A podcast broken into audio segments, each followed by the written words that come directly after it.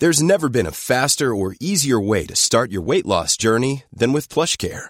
PlushCare accepts most insurance plans and gives you online access to board-certified physicians who can prescribe FDA-approved weight loss medications like Wigovi and Zepbound for those who qualify. Take charge of your health and speak with a board-certified physician about a weight loss plan that's right for you. Get started today at plushcare.com slash weight loss. That's plushcare.com slash weight loss. plushcare.com slash weight loss.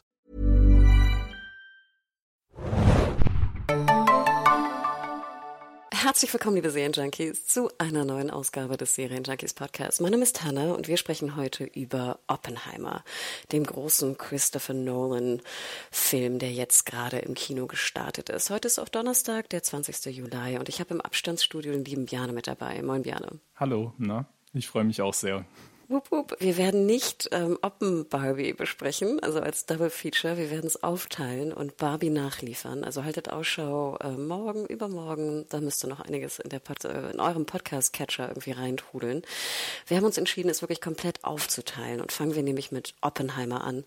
Björne vorweg, was ist so deine Vergangenheit mit Christopher Nolan und warst du jetzt super gehypt auf Oppenheimer, wie viele es ja auch waren? Mm, ich war besonders gehypt durch eben dieses benannte Double Feature Barbenheimer. Also ich werde mir heute auch noch Barbie anschauen und bin einfach total happy, dass das Kino gerade jetzt im Juli einfach so viel bietet. Wir haben ja noch Mission Impossible und ja, es sind echt wieder gerade richtig gute Kinozeiten. Christopher Nolan habe ich jetzt, ich würde nicht sagen, dass ich ein Superfan bin, ich bin aber auch kein Hater, weil irgendwie habe ich oft äh, den Eindruck, das unterscheidet sich bei ihm wirklich in diese zwei Lager. Äh, ich mag eigentlich die meisten seiner Filme, finde sie vielleicht nicht immer ganz so brillant, äh, wie andere das sagen. Also was ich bei ihm wirklich bewundere, ist, ähm, dass er wahnsinnig gut darin ist, tolle Prämissen zu finden. Also er findet immer tolle Konzepte, wo man einfach sich sofort denkt, ja, das ist ja perfekt für einen Film, so wie Interstellar ist natürlich total abgespaced so von den Ideen und das gleiche auch Inception ist ja bis heute irgendwie noch so ein mm. geflügeltes Wort auch oder auch Tenet. Aber manchmal denke ich mir, er bringt es dann nicht so perfekt über die Ziellinie, wie man es im Vorfeld erwartet hatte. Und ja, ist die Frage, ob Oppenheimer auch so ist, denn dies, die Biografie an sich gibt ja natürlich sehr viel her. Und ja, schauen wir gleich mal gemeinsam, wie viel er da rausgeholt hat. Wie ist deine Beziehung zu Nolan? Hast du Lieblingsfilme? Ja, ich bin auch absoluter, also ich erinnere mich noch sehr gut, als Memento sozusagen damals äh, erschien und ich dachte, what the fuck, was, was für ein geiles Konzept, ne? Also ich, ich erinnere mich noch sehr genau daran. Ich glaube, das war auf N3 damals so eine, so eine Film-Vorberichterstattung und ich war wirklich so mhm. fasziniert mhm. davon und auch natürlich großer Inception-Fan hier auf, mal, auf meiner Seite. Ich muss aber auch sagen, dass ich manchmal so das Konzept interessanter finde und merke, dass die Filme mir manchmal dann nicht so viel Spaß machen, wenn ich sie gucke.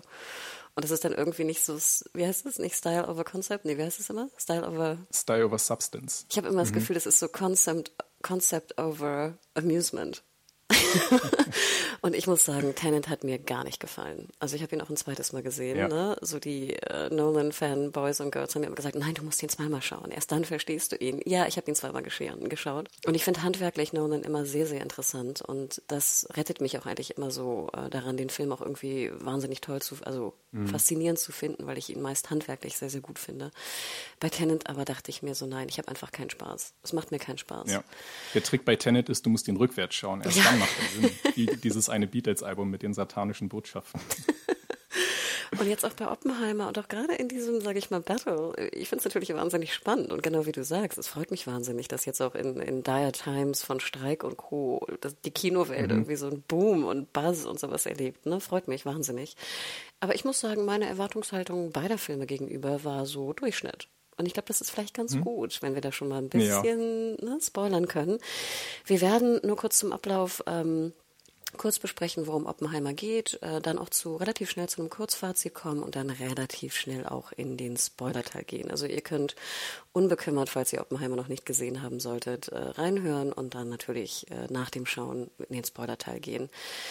Äh, Bjane, vielleicht ganz, ganz grob. Oppenheimer, der Name mhm. sagte dir bestimmt auch was. Kannst du ganz grob zusammenfassen, was es eigentlich für ein Typ war und warum der so bekannt ist eigentlich auch in der Welt?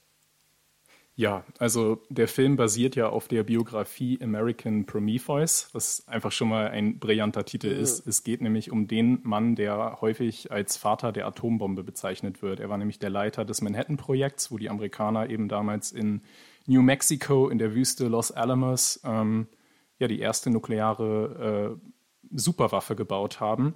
Und der Film, der macht es ähnlich wie die Biografie, dass er eben drei Zeitebenen hat, zwischen denen er auch sehr viel hin und her hüpft und manchmal vielleicht auch ein bisschen zu viel, ein bisschen chaotisch, ähm, weil wir sehen natürlich die junge Entwicklung des äh, noch ganz frischen Physikers ähm, Oppenheimer, wie er überfordert ist von diesen metaphysischen Gedanken, die ihn quasi plagen, so wie Vision oder Psychosen und wie er dann auch auf seinen Studienreisen durch Europa zieht und auch nach Göttingen kommt, also auch dann irgendwie in Deutschland mal Station macht. Wir sehen dann natürlich das Herzstück des Filmes, wie er in der Wüste mit den brillantesten Wissenschaftlern der USA oder auch geflüchteter europäischer Physiker aus äh, Europa dieses Projekt Manhattan vorantreibt und dann später, was dann auch noch ein ganz wichtiger Teil ist, so wie er persönlich mit sich ins Gericht geht oder wie andere auch, wie die US-Öffentlichkeit quasi ihn auch behandelt nach dieser vermeintlichen Heldentat, die gleichzeitig ein Unglück in die Welt gesetzt hat, das man nie wieder zurücknehmen kann. Einfach die verheerendste Waffe über die wir verfügen. Also total interessant eigentlich, was man da so alles rausholen kann. Und Nolan hat sich da auch wirklich nicht beschränkt. Also der Film geht ja auch 180 Minuten. Der hat wenig weggekürzt, würde ich sagen. Hattest du denn als Serienjunkie äh, damals Manhattan gesehen, die Serie? Ja, natürlich, klar, genau. Ich habe dann auch äh, nochmal versucht, mich so vage zu erinnern, aber das war ja mehr so Ground Level. Ne? Also da ging es ja nicht um Oppenheimer, der war mehr so eine mysteriöse Figur, die manchmal durch den Hintergrund gelaufen ist. Aber wir hatten ja eher ähm, ein etwas kleineres Physikerpärchen dort, oder? Mhm, genau. Also ja, er war eigentlich mehr so eine recurring spannend. role oder so, ne? Die dann irgendwie, mhm. genau, da irgendwie so äh, drüber herrschte. Aber genau, es ging eigentlich eher, und das fand ich eigentlich einen ganz schönen Ansatz, dass wir so ein bisschen die, die, die Basis, äh, sage ich mal, miterlebt haben, wie sie das empfunden hat, ne, in dem Projekt. Genau, Leider weil da ging es dann wirklich um das Projekt und bei Oppenheimer geht es vor allem um den Mann. Und mhm. das ist natürlich auch die Frage, was man jetzt selber spannender findet als Zuschauer oder Zuschauerin. Ich muss sagen, was mich so ein bisschen abgehalten hat, also als ich las, dass Nolan da jetzt Oppenheimer macht, ich finde leider, und ich weiß nicht, ich glaube, da bin ich auch leider oder einfach mal wieder alleine, ich finde generell Filme um so Genies nicht besonders sehenswert, weil ich es normalerweise immer relativ langweilig finde, wenn ich dann so ein Genie sehe, was irgendwie rumdenkt mhm. und dann so wild Formeln an die Tafel äh, schreibt oder irgendwo rumtippt, wo ich immer denke, ich finde, das ist meist visuell für mich kein schöner Film. Verstehst ja. du, was ich meine? Und ich meine, wir haben ja solche Filme total, sehr oft gehabt, ne? Hier, ich weiß nicht, mhm. Beautiful Mind und dann die, äh, wie heißt nochmal der Film Stephen mit Hawking. Genau, Hawking, mhm. hier Turing, ne, mit dem Computer und sowas. Und im Endeffekt natürlich alles wahnsinnig interessante Geschichten, aber ich denke dann immer, ich schaue lieber Dokus, weil ich nicht mag, mhm. wenn ich jetzt in einer filmischen Umsetzung sehe, wie jemand nachdenkt. Ja. ich weiß nicht, genau, ich finde das nicht, nicht, visuell spannend, das tut mir leid. Ja. Man kann aber so viel vorweg sagen und da bin ich sehr dankbar. Ich finde, Nolan macht genau diesen Fehler nicht. Ich finde, wir sehen Oppenheimer relativ wenig nachdenken. das ist natürlich jetzt auch super ironisch. er hat vielleicht wirklich ein bisschen zu wenig nachgedacht. dass er das durchgezogen hat, ja. Nein, aber jetzt physisch nachdenken, weißt du? Also wie gesagt, ja, genau. dieses, diese ewigen Szenen, weißt du, ich dachte wirklich, wir sehen vielleicht zwei Stunden lang, wie er auf eine so eine Tafel kritzelt irgendwelche Formeln, die, also ich war gar nicht so schlecht in Mathe. Ich hatte es auch noch in der Oberstufe, auch viel im Studium, aber äh, trotzdem würde ich ja, ich meine, 99 Prozent der Zuschauenden werden nicht schnallen, was da an der Tafel steht. Ja. Aber du sitzt dann da im Kino und sagst, Moment, in der vierten Zeile ist doch ein, ein Rechenfehler. So kann die Bombe nie gebaut werden. Nein, ich weiß aber total, was du meinst und was ich auch bei diesen Bio Biopics von zumeist natürlich dann auch äh, Überraschung männlichen Genies das ist auch, also hauptsächlich würde ich sagen, ist es eigentlich so ein äh, Wessel für männliche Darsteller, die unbedingt mal einen Oscar gewinnen wollen, weil sie da so wirklich so richtig eins mit dem Charakter werden können. Und das war ja auch häufig so. Also mhm. äh, Eddie Redmayne hat ja den Oscar gewonnen, Russell Crowe hat den Oscar Crow, gewonnen stimmt. für diese Art von Rollen. Mhm. Und was man, weil du gerade sagtest, du schaust eigentlich lieber eine Doku, was man nämlich so inhaltlich meist rausnimmt aus solchen Biopics ist, und das ist auch so ein Internetwitz so, äh, wenn ich den mal zitieren darf. Also wir wissen alle, dass Oppenheimer die Atombombe gebaut hat. What this movie presupposes is, maybe he fucked. Und das ist halt wirklich meist so, dass es wirklich dann nur darum geht, okay, er war ein Mann und hatte auch ein Sexualleben. Und äh, so viel darf man, glaube ich, verraten. Das war für Nolan auch erstaunlich wichtig in der Betonung. Der ja, und ich glaube, ich kann so viel auch vorweg sagen, ähm, dass ich prinzipiell immer Probleme habe mit Nolans weiblichen Charakteren. Mhm. Immer schon. Und auch hier dachte ich, das ist, glaube ich, neben The Idol mein größter Cringe-Moment von Sexszenen, die ich gesehen habe in den letzten Monaten. Ja.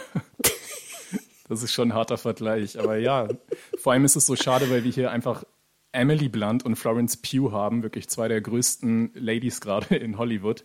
Und dann zu sehen, wie ihr Talent so leider verschwendet wird mit nichtsführenden äh, oder zu nichtsführenden äh, Handlungssträngen oder eben auch für äh, Sexszenen, die, wo sich die Sinnhaftigkeit auf jeden Fall hinterfragen lässt. Das ist irgendwie ziemlich bitter, finde ich auch. Aber dann kommen wir doch vielleicht schon mal schon zum Vor, zum kleinen Kurzfazit. Du sagtest ja, oder wir besprachen ja auch, dass Nolan sehr viel Interesse daran hat, die Persönlichkeit und den Charakter von Oppenheimer zu zeigen. Ob er jetzt mit Sex, ohne Sex, äh, in seiner, in seinem Privatleben. Findest du, das hat funktioniert und hat dir der Film insgesamt gefallen? Die zweite Frage weiß ich noch gar nicht, wie, wie, ich die wirklich selber beantworten kann, was schwierig ist, weil ich auch äh, die Review für uns schreibe. Oh. da sollte ich ja dann schon irgendwie auch eine Meinung haben.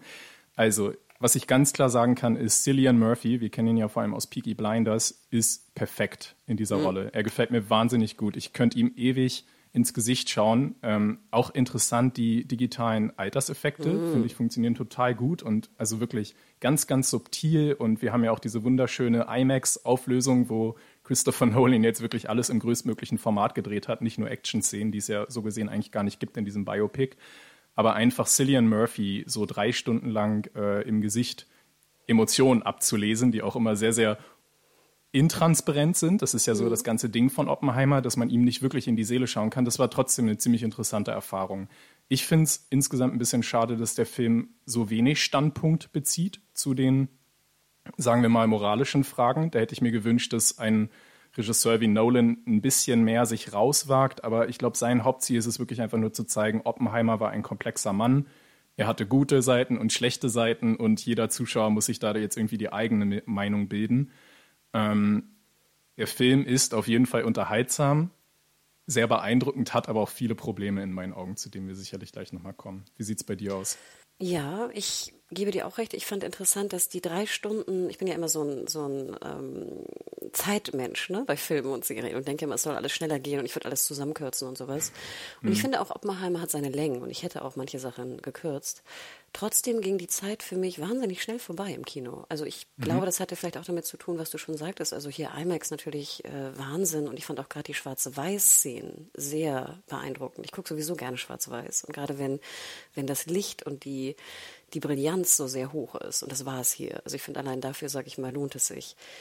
Im Endeffekt hatte ich doch das Gefühl, dass auf der technischen Seite, wo ich Nolan immer sehr, sehr hoch schätze, gerade wenn du einen Kameramann hast, wie hier heute von heute mal, ähm, den ich ja bei Nope äh, mhm. unfassbar gut fand, und er hat ja auch schon sehr oft mit Nolan zusammengearbeitet, fand ich es doch fast ein bisschen dröge von der Inszenierung. Also nicht, es war nicht dröge inszeniert, aber ich hatte irgendwie mehr erwartet von einem Nolan.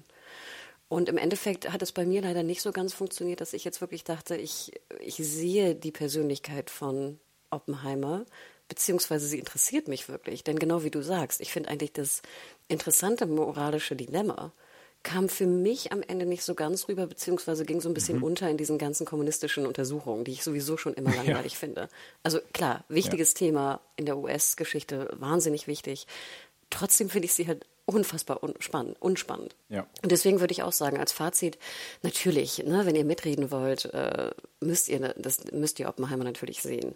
Wenn ihr jetzt aber sagt, so ja, okay, vielleicht gucke ich ihn mal an oder vielleicht auch nicht, oder habe ich jetzt wirklich Lust dazu, drei Stunden zu sehen, muss ich ihn wirklich sehen, würde ich sagen, nein, ich finde nicht, dass man ihn gesehen haben muss. Hm, das würde ich vielleicht sogar schon sagen, weil ich glaube, der Film ist wirklich ein einmaliges Happening, wenn man sich allein den Cast anschaut. Wir haben ja schon ein paar genannt, Cillian Murphy, Blunt und Florence Pugh aber auch in ganz vielen, also wir haben auch Matt Damon, den kann man glaube ich auch verraten, der für mich so ein kleiner MVP war mm, in seiner Rolle. Total. Wir haben unseren super deutschen Exportschlager Matthias Schweighöfer, was, ich, was mich auch sehr gefreut hat. Aber was vor allem, und die Namen würde ich jetzt auch gar nicht sagen, mich beeindruckt hat, ist, wir haben in so vielen ganz, ganz kleinen Gastrollen unfassbar große Stars. Also mehrere Oscar-Preisträger und nicht nur hier Nebendarsteller, sondern Hauptdarsteller Oscar-Preisträger der vergangenen Jahre tauchen hier relativ überraschend für mich auf in irgendwelchen ganz, ganz kleinen Rollen nur. Wir haben sogar einen Alden Ehrenreich, der ja mal vor ein paar Jahren noch Han Solo gespielt hat, also wirklich auf einem hohen Ast saß, der hat in dem Film eine Rolle, die nicht mal einen Namen bekommen hat. Also der Film ist so überladen mit großen Stars. Man sieht auch hier Jack Quaid von The Boys, der auch nur so drei Sätze sagt. Also allein Kenneth dafür Brenner. schon, weil wir es, glaube ich, hier mit Hast du ihn gleich gesehen oder was? Mhm. Ja, krass, genau. Der Film ist einfach vollgespickt mit äh, Stars und ich finde allein deshalb und auch natürlich Christopher Nolan, der Mann, der an praktische Effekte glaubt wie kein anderer, hat einfach eine nukleare Explosion inszeniert, was ja auch so das große PR-Argument im Vorfeld war, dass die Leute gescherzt haben, wahrscheinlich zündet er wirklich eine Atombombe für den Film. Und auch das sich auf einer großen Leinwand anzuschauen, ist es, glaube ich, wert, den Film sich anzugucken. Zu beiden Punkten, also was die Schauspielenden angeht, gebe ich dir recht. Also wer sich ein bisschen langweilen sollte irgendwie zwischendrin, kann immer Schauspieler raten. Ne? Woher kenne ich ihn? Ach, wie war doch mal sein Name? Ja. Ne? Es ist wirklich, also wie du schon sagtest, jemand hat zwei Rollen, taucht einmal auf und man kann raten, wie er heißt, so ungefähr. Finde ich das wirklich gut? Ich weiß nicht. Ich finde immer, ich muss jetzt nicht ungefähr in jeder kleinsten Nebenrolle irgendwie da einen, einen Oscar-Kandidaten haben. Wen ich überraschend wirklich fantastisch fand, war Robert Downey Jr. Ich finde mhm. auch schön, ihn mal in einer anderen Rolle zu sehen. Ich meine, es ist ein fantastischer Schauspieler, das wissen wir, aber irgendwie wird das Gefühl, auch verständlicherweise, hat, macht halt viel Marvel irgendwie, ne, zieht er seine Millionen ähm, und gut ist. Ja. Und ich finde es eigentlich schön, ihn mal in einer anderen Rolle zu sehen, denn ich fand ihn wirklich sehr, sehr gut hier. Und klar, das, stimmt. das sind alles ja. fantastische Schauspieler, keine Frage.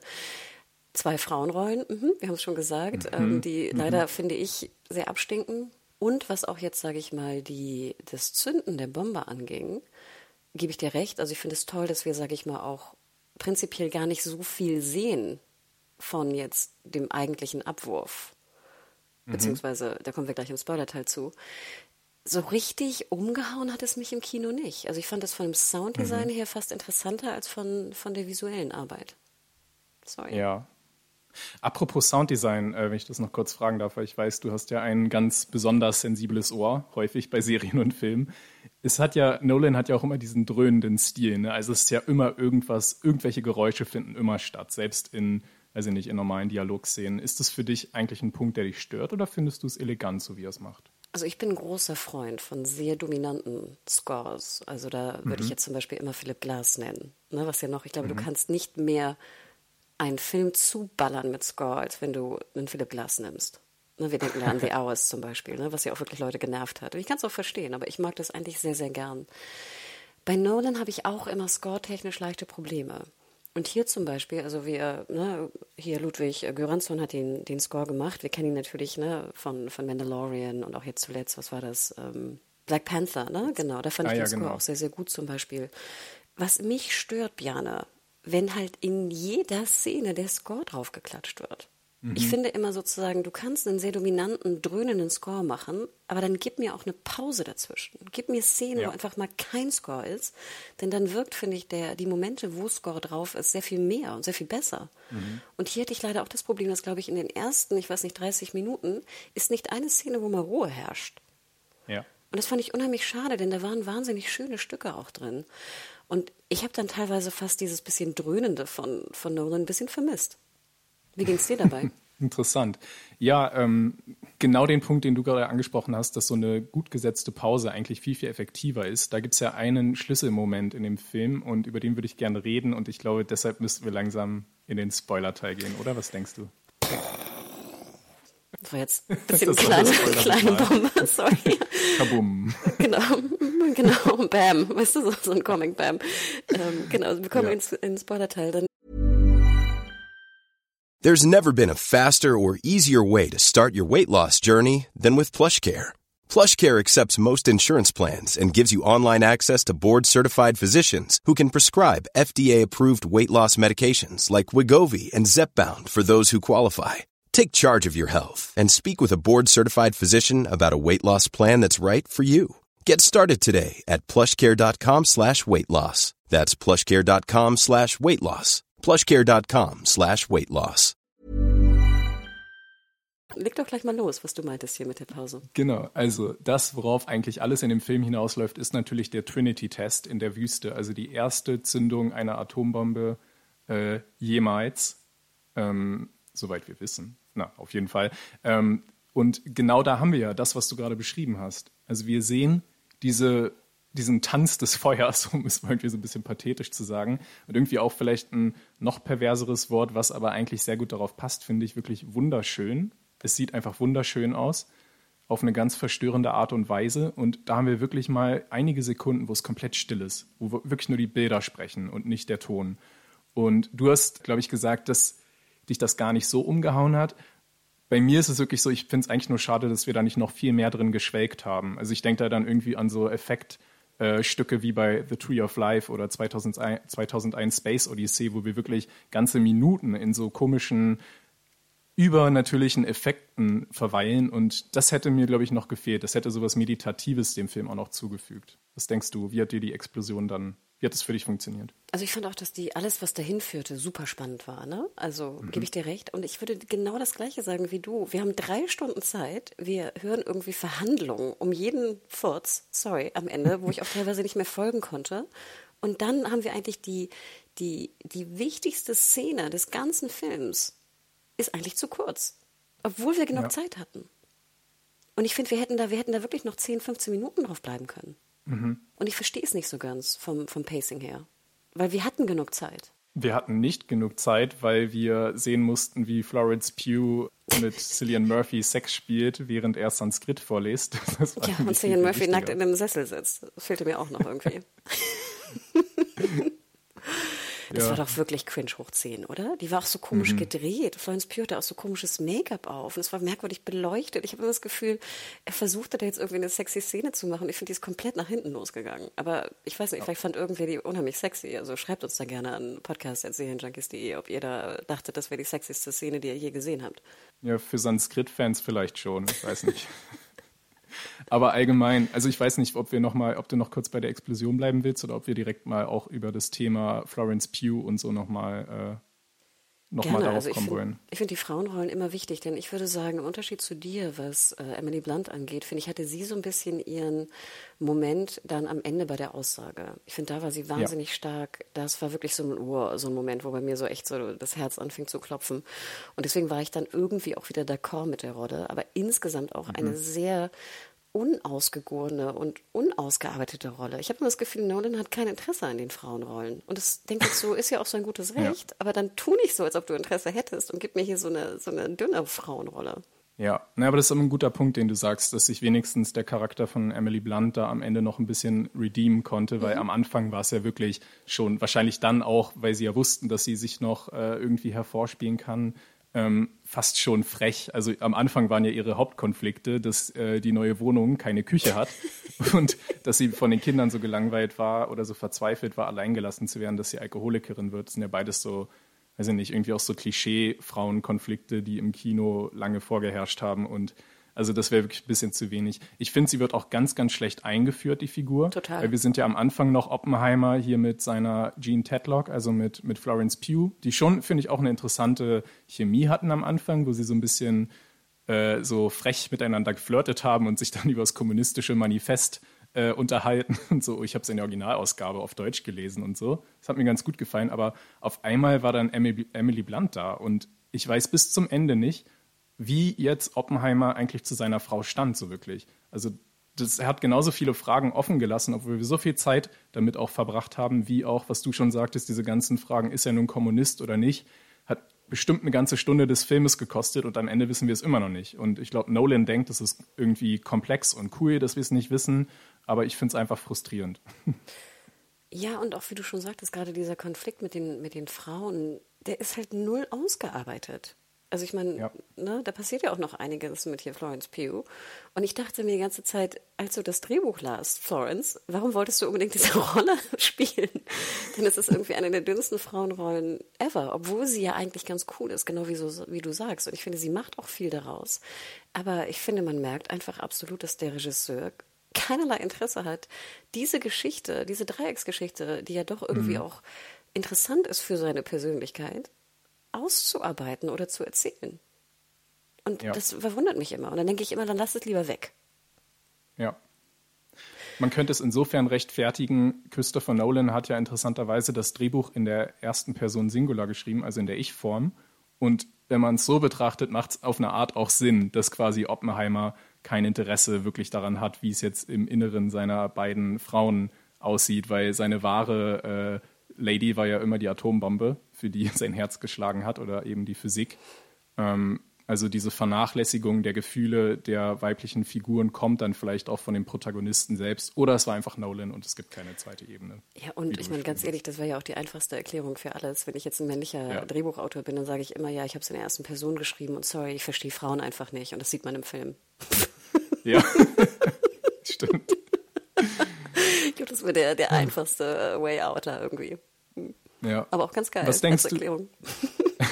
Du hast ja vorhin einmal angedeutet, dass du es ganz gut fandest, dass äh, der eigentliche praktische Abwurf dann wirklich diese furchtbaren äh, Tage in Nagasaki und Hiroshima, dass das keine große Rolle gespielt hat. Aber jetzt meine Suggestivfrage, findest du das nicht gleichzeitig irgendwie auch den japanischen Opfern gegenüber ein bisschen unfair, dass wir hier drei Stunden lang äh, Oppenheimers Liebesleben haben, aber nicht wirklich dann die Konsequenzen, die menschlichen, realen Konsequenzen seines, seiner Taten erfassen. Das habe ich mich gefragt, denn wenn ich das recht erinnere, ich weiß nicht, vielleicht kleine Klammer auch dazu, ich weiß nicht, ob du mal diese Doku gesehen hast, The Fog of War. Ich finde, es ist immer noch, wo es um McNamara nee. ging. Ich finde, es ist eine der besten Dokus, die jemals gedreht wurden. Übrigens auch Philip Glass, der Score, auch sehr dominant. Mhm. Und da geht es sozusagen um McNamara und auch den Abwurf natürlich dann auch im Teil. Und vor allem auch die Mathematik hinter dem Abwurf, ne, wird ja hier auch teilweise angedeutet, ne, wie wir wollen den Krieg beenden, ne, wir werfen die Bombe, um den Krieg zu beenden, ne, diese ja.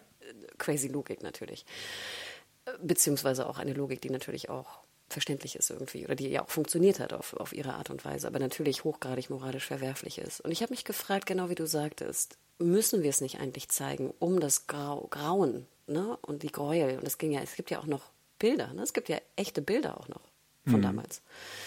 Ähm, und das Leid und auch ja die, die nachfolgende, das nachfolgende Leid, ne, was das ja auch ähm, betraf.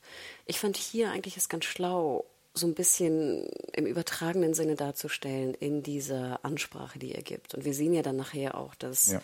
sag ich mal, visuell doch finde ich ganz interessant, wie dann das Publikum, ne, so ein bisschen wie die Haut zerfällt ja. ne? und die, diese, diese verkohlten äh, Leichen, ne? die wir auch aus den oh, klein, Kleiner Einschub, wenn ich darf. Äh, die, das junge, die junge Frau, die wir da so wirklich schmelzen sehen, das ist tatsächlich die Tochter von Christopher Nolan, was ich irgendwie oh. auch okay, interessant ja. finde, dass er sie da gecastet hat für die schmelzende Frau. Ja. mich erinnerte das so ein bisschen an Terminator 2. Hm? Ne, diese berühmte Szene da an dem Zaun. Ähm, und ich komischerweise fand es ganz, ich fand es eine ganz schlaue Lösung, weil ich glaube, wir hätten, um mhm. dem gerecht zu werden, fast in diesen drei Stunden dann eine Stunde Bombenabwurf sehen müssen. Ja. Und das wollte ich eigentlich nicht. Also jetzt eine Stunde Leid zu sehen. Und ja, deswegen fand ich recht. halbherzig wäre schlimmer als, mhm. äh, als so, wie es gemacht wurde. Ja. Und ich fand es auch akustisch sehr interessant. Ne? Dann haben wir so diesen, diesen, da haben wir nämlich auch mal Ruhe, genau wie du sagtest, und ein bisschen Piepton und ein bisschen Varianz auch in der, in dem, in dem, in dem Ton einfach des Films, in der Tonalität des Films, also im wahrsten Sinne des Wortes.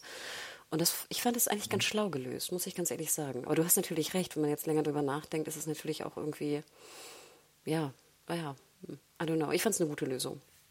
Ja, okay.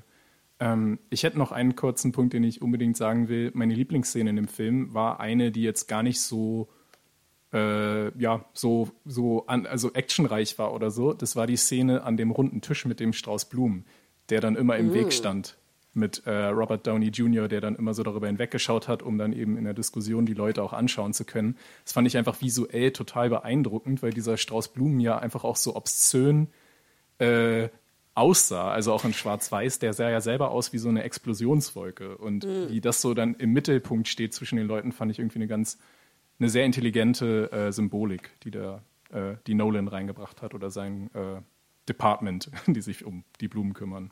Da war auch sehr viel Tempo drin, ne? Der Schnitt war auch sehr gut mhm. darin, in den Szenen immer. Ne? Ja. Man, man war so in dieser, in diesem Wirbel von dem Tisch, ne? Und in der Diskussion, das stimmt. Ja, es war eine mhm. sehr schöne Szene. Mhm. Hast du Lieblingsszenen? Muss, also ich glaube, richtig so Szenen, Szenen nicht. Was ich eigentlich schade finde, weil ich bei allen Nolan-Filmen ich ja nicht immer irgendwie eine Szene nennen kann, die mich komplett umgehauen hat im Kino. Ich fand hier wirklich auch die Maske des Alterns oder die, die Effekte des Alterns, fand ich, waren sehr gut gelungen. Ich finde es mhm. ja doch immer erstaunlich, dass wir manchmal noch Filme sehen, wo es irgendwie nicht funktioniert. Aber das hat hier funktioniert. Nee, komischerweise. Hast du noch eine Lieblingsszene? Ich fand eine ziemlich wichtige Szene, die auch recht kurz war allerdings, ist äh, der Auftritt von Präsident Truman. Und ich weiß nicht, ob man sie mm. überhaupt erkennt, aber unter dieser zwölf Kilogramm schweren Maskenschicht äh, steckt tatsächlich Gary Oldman, einer der erwähnten Oscar-Preisträger, der ja auch schon Winston Churchill gespielt hat in mhm. Die dunkelste Stunde. Das fand ich einfach die spannendste Szene auf dem politischen Level natürlich, weil dort hatte ich das Gefühl, macht Nolan meinen Punkt. Weil Truman wird ja wirklich dämonisiert. Also sicherlich kann man ihn natürlich sehr kritisch sehen, aber er tritt ja auf wie der schlimmste, hinterhältigste äh, Politiker, den man sich vorstellen kann, wie er Oppenheimer verhöhnt und als Crybaby bezeichnet, dass er Gewissensbisse hat und dann auch sagt, das Blut klebt hier an meinen Händen und nicht an deinen, äh, spiele ich nicht so auf. Das fand ich irgendwie, also wenn Nolan dann doch mal Mut bewiesen hat, irgendwo eine Schuldfrage auch zu beantworten und nicht nur in den Raum zu stellen, dann war es diese Szene. Deshalb fand ich sie interessant. Stimmt, ich finde, Gary Oldman äh, kennt man immer am Mund. ne? also war, nicht an den Ohren, Hannah. Nee. Sorry, an der Haltung des Mundes. Also nicht wie der Mund aussieht, sondern wie er ihn nutzt, sozusagen, wie er ihn bewegt. Du hast recht, das war eine sehr gute Szene. Ich glaube, es gibt ja auch sehr viele Aufnahmen, ne? Audioaufnahmen, vor allem auch mhm. von Truman. Mhm. Ja. Ja, interesting. Was ich noch interessant finde und was ich gerne nochmal besprechen wollen würde, ist die ganze, sag ich mal, so den Business-Teil hinter dem Film. Mhm. Und das fand ich ja sehr spannend. Und ich glaube, wir beide haben es auch im Podcast jetzt während Corona besprochen, dieses berühmte Zitat, äh, während äh, Tenant in den Kinos eigentlich laufen sollte, aber dann auch wegen Corona immer wieder verschoben wurde und äh, Warner HBO Max es natürlich auf seine HBO Max Plattform, Streaming-Plattform bringen wollte. Und ja. ich, ne, wir hatten doch dann, ich glaube, wir beide waren das, oder? Den Podcast, wo doch Nolan dann irgendwie dieses Zitat rausgeballert hatte, irgendwie, ich habe bei dem geilsten äh, Filmstudio der Welt irgendwie äh, meine Filme gemacht, nämlich Warner Brothers, ne, und bin eingeschlafen mhm. und ich bin aufgewacht, um für den schlechtesten Streamingdienst zu arbeiten.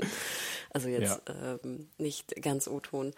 Und dann war ja bekannt danach, dass er also nicht mit Warner wieder seinen, seinen neuesten Film äh, umsetzen wird, obwohl er den, glaube ich, bis auf Memento waren es, glaube ich, immer Warner Brothers äh, Filme.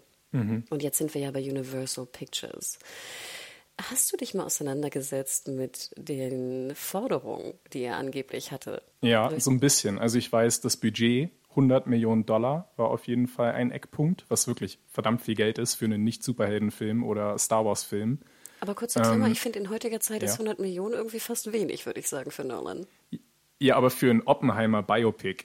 das ist normalerweise so ein ARD-Fernsehfilm über, über einen Physiker. Dann eben, dann hat man Matthias Schweighöfer in der Hauptrolle und nicht Cillian Murphy. Aber ja, also für ein Biopic finde ich es wahnsinnig viel. Mm, ja, aber ich finde es auch, sag ich mal, für Nolan und also ich fand die 100 Millionen, da fand ich eigentlich ganz gut, mhm. dass sie mal da geblieben sind, weil ich finde ja, sonst haben wir irgendwie dann, ich weiß nicht, Indiana Jones, was hat er gekostet, 250 Millionen oder so, wo du immer denkst, manchmal, naja, bleibt das Geld irgendwie? Sogar noch mehr, ja. Ne?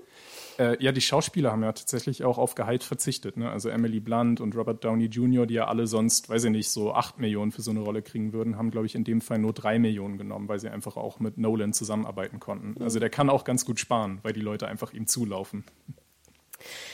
Ja, und dann hat er natürlich auch gefordert, das waren irgendwie wilde Geschichten mit Kinolaufzeit von mindestens 100 Tagen, ne, wo wir so mhm. im Kino denken und denken, okay, ne, sure. Dann habe ich hier gesehen, also es laut alles äh, Hollywood Reporter, ne, Gewinnbeteiligung in Höhe von 20 Prozent der Bruttofilmeinnahmen. Das ist verdammt viel. Also wie gesagt, das soll hier angeblich die Forderung gewesen sein. Ich weiß nicht, ob es jetzt hundertprozentig ja. bestätigt wurde. Aber da dachte ich mir auch so, ne, wir denken daran, dass ja eigentlich nur 50 Prozent des Kinoumsatzes bei den Verleihern bleibt, weil die Kinos ja auch was verdienen, logischerweise. Und wenn du wow. dann hier nimmst 20 Prozent vom Bruttofilm, also Brutto, ne, Film. Ja. Wahnsinn. Und da kommt ja noch Marketing mit drauf, ne? Und auch Marketing hat er auch noch mit rein verhandelt. Also da dachte ich so, what the fuck? Und hier, was ich noch in dem THR-Artikel, ich verlinke den auch gerne in den Show Notes, dass der Verleih drei Wochen vor und drei Wochen nach der Veröffentlichung des Films keinen weiteren Film veröffentlicht. Also Universal. Mhm. Weil genau. Warner, sein Ex-Studio, darf es ja und hat es ja auch relativ frech gemacht, dass sie Barbie am selben Tag laufen lassen. Und da gab es ja noch ganz andere äh, Angriffe sozusagen. Unter anderem in den USA hat Warner wirklich absichtlich, wie es ausschaut, äh, weil sowas passiert normalerweise nicht zufällig, die PV-Vorführungen für die Journalistinnen am selben Tag zur selben Uhrzeit stattfinden lassen, damit sich quasi die Leute entscheiden müssen, Barbie oder Oppenheimer. Und äh, ja, da gibt es, glaube ich, so mehrere Attacken auch vom alten Studio auf Universal und, ähm, und Nolan. Das hatte ich mich nämlich gefragt, ob Warner bewusst jetzt Barbie irgendwie dagegen äh, platziert hat. Andererseits dachte ich mir, ich meine, es ist ja fast eingetreten, was keiner von uns irgendwie am Anfang erwartet hätte, dass die beiden Filme durch den Starttermin am selben Tag sich so krass hochgependelt haben. Ja.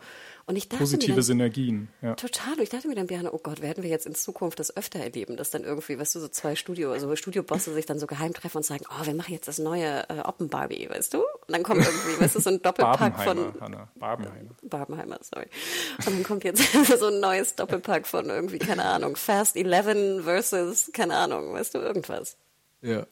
Ja, das wäre doch cool. Ziemlich clever. Ich meine, es gab ja der OG Barbenheimer war ja anscheinend 2008 mit The Dark Knight und Mamma Mia, die sich auch schon perfekt ergänzt haben. Aber also von mir aus gern. Das finde ich auch kreatives Marketing, also was wir da auch alles gesehen haben, vor allem von den Barbie-Leuten ne, mit dieser riesigen Villa in Pink und also völlig verrückt. Und das hat mir eigentlich auch sehr viel Spaß gemacht schon. Ich hätte noch einen kleinen Punkt zu erwähnen, äh, nur auch eine, eine Technikalität. Ich fand, er war relativ schwer zu verstehen im Englischen. Wie leider sehr oft, finde ich, bei Nolan, dass ich das Gefühl habe, er will Leute lieber nuscheln lassen, weil er findet das irgendwie authentischer. Ne, wir denken da Mhm. an, Bat, äh, an äh, genau den dritten, ne? Dark Knight. War es Dark Knight Rises? Ich glaube, ne? Der mit äh, Tom Hardy meinst Mhm, genau. du? Ja. Und ich würde also jedem raten, der es im Original guckt, schaut lieber eine Omo. Also ich weiß nicht, wie ging es dir da? Hattest du das Gefühl, du hast 100% verstanden akustisch? Ich hatte zum Glück Untertitel und ja, bin auch froh Oh, drüber. okay, also in Berlin gab es keine. Und wie gesagt, manchmal Ja. so gerade bei den Ausschüssen dachte ich so, okay, ich habe jetzt gerade irgendwie auch ein bisschen die Konzentration vielleicht verloren und nicht alles mitbekommen. Aber das war es eigentlich, sage ich mal, von meiner Seite. Hast du noch einen Punkt? Ach, Ja. vielleicht halt. Ich habe doch noch einen Punkt. Ja. Und zwar das Ende. Wir erinnern uns an die Szene ja auch mit Einstein. Ne? Das wird dann nachher wieder so aufgebracht. Und ich weiß nicht, ich ver vereinfache es jetzt so ein bisschen, aber es wird ja immer so diese Frage kolportiert, ähm, Oppenheimer dachte, er könnte auch eventuell die Welt zerstören ne? mit der Erfindung, die er da baut. Und dann natürlich die Umkehrfrage, gut, die Welt wurde nicht durch die ne, zerstört, ähm, aber wurde sie nicht doch irgendwie zerstört? Weil jetzt haben wir ne, nun mal diese, diese Bombe und diese Technik.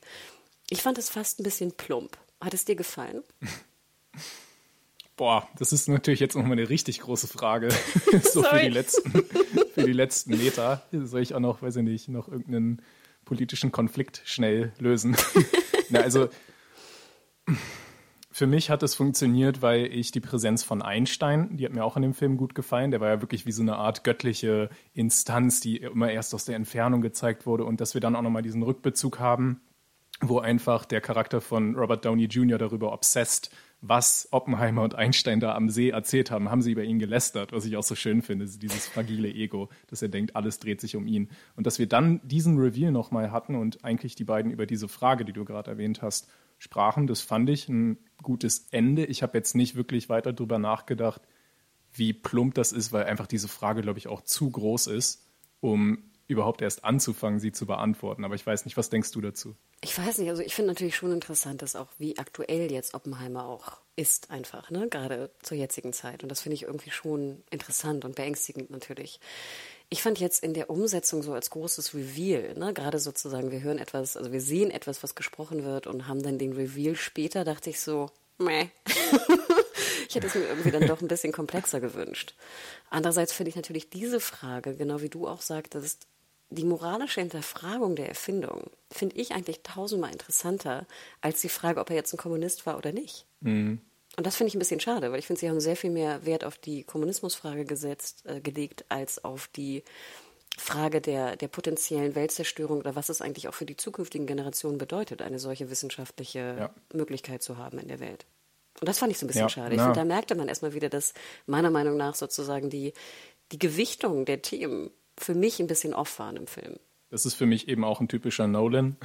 Er ist super gut da drin, das haben wir am Anfang auch gesagt, Themen zu finden, die es sich zu verfilmen lohnt. Und dann aber hat er nicht immer den richtigen, das richtige Auge für die Einzelaspekte, die daran wirklich das Interessanteste sind. Dann denkt er sich halt, okay, das Interessanteste an diesem Physikgenie war äh, seine Affäre mit Gene Tedlock, ganz klar. oder sein Kommunismus oder Nicht-Kommunismus. Und ja, da fehlt ihm so ein bisschen der Fokus leider. Ja, kon, was war das? Concept of äh, Amusement oder Fokus, ne? Fokussiertes Amusement, I don't know. Tja, Biane, aber dann, ja, schreibt uns da gerne ähm, an podcast.serienjunkies.de, wie euch Oppenheimer gefallen hat. Äh, Biane, wo kann man dir noch irgendwie auf Social Media seine Gedanken oder ihre Gedanken schicken? Ja, ihr könnt mir gerne eure Oppenheimer-Kommentare bei Twitter schreiben unter meinem Namen Biane Bock. Und wo findet man dich? Genau, ich bin Hannah Huge bei Twitter und auf Instagram MediaHore. Ich würde jetzt auch mal wieder ein bisschen mehr posten. Ich war irgendwie ein bisschen faul in letzter Zeit. Aber schreibt mir gerne, genau, was ihr darüber denkt. Und Björn, wir hören uns sehr bald wieder zu Barbie. Come on, Barbie, so let's go Party. Ah. Yeah. genau. Das ist jetzt die, die Heilung nach dem, äh, weiß ich nicht, nach dem Oppenheimer Tristesse und Weltzerstörung. Genau, ich finde immer, wenn ich so die Augen schließe, dann sehe ich immer so dunkelgrau, ne? Und dann versus pink, ne? Und, und. Aber das ist vielleicht auch ganz, ganz schön für, fürs eigene Auge. Also, ja. dann macht's gut, bleibt gesund und wir hören uns ganz bald wieder. Ciao, ciao. Ciao.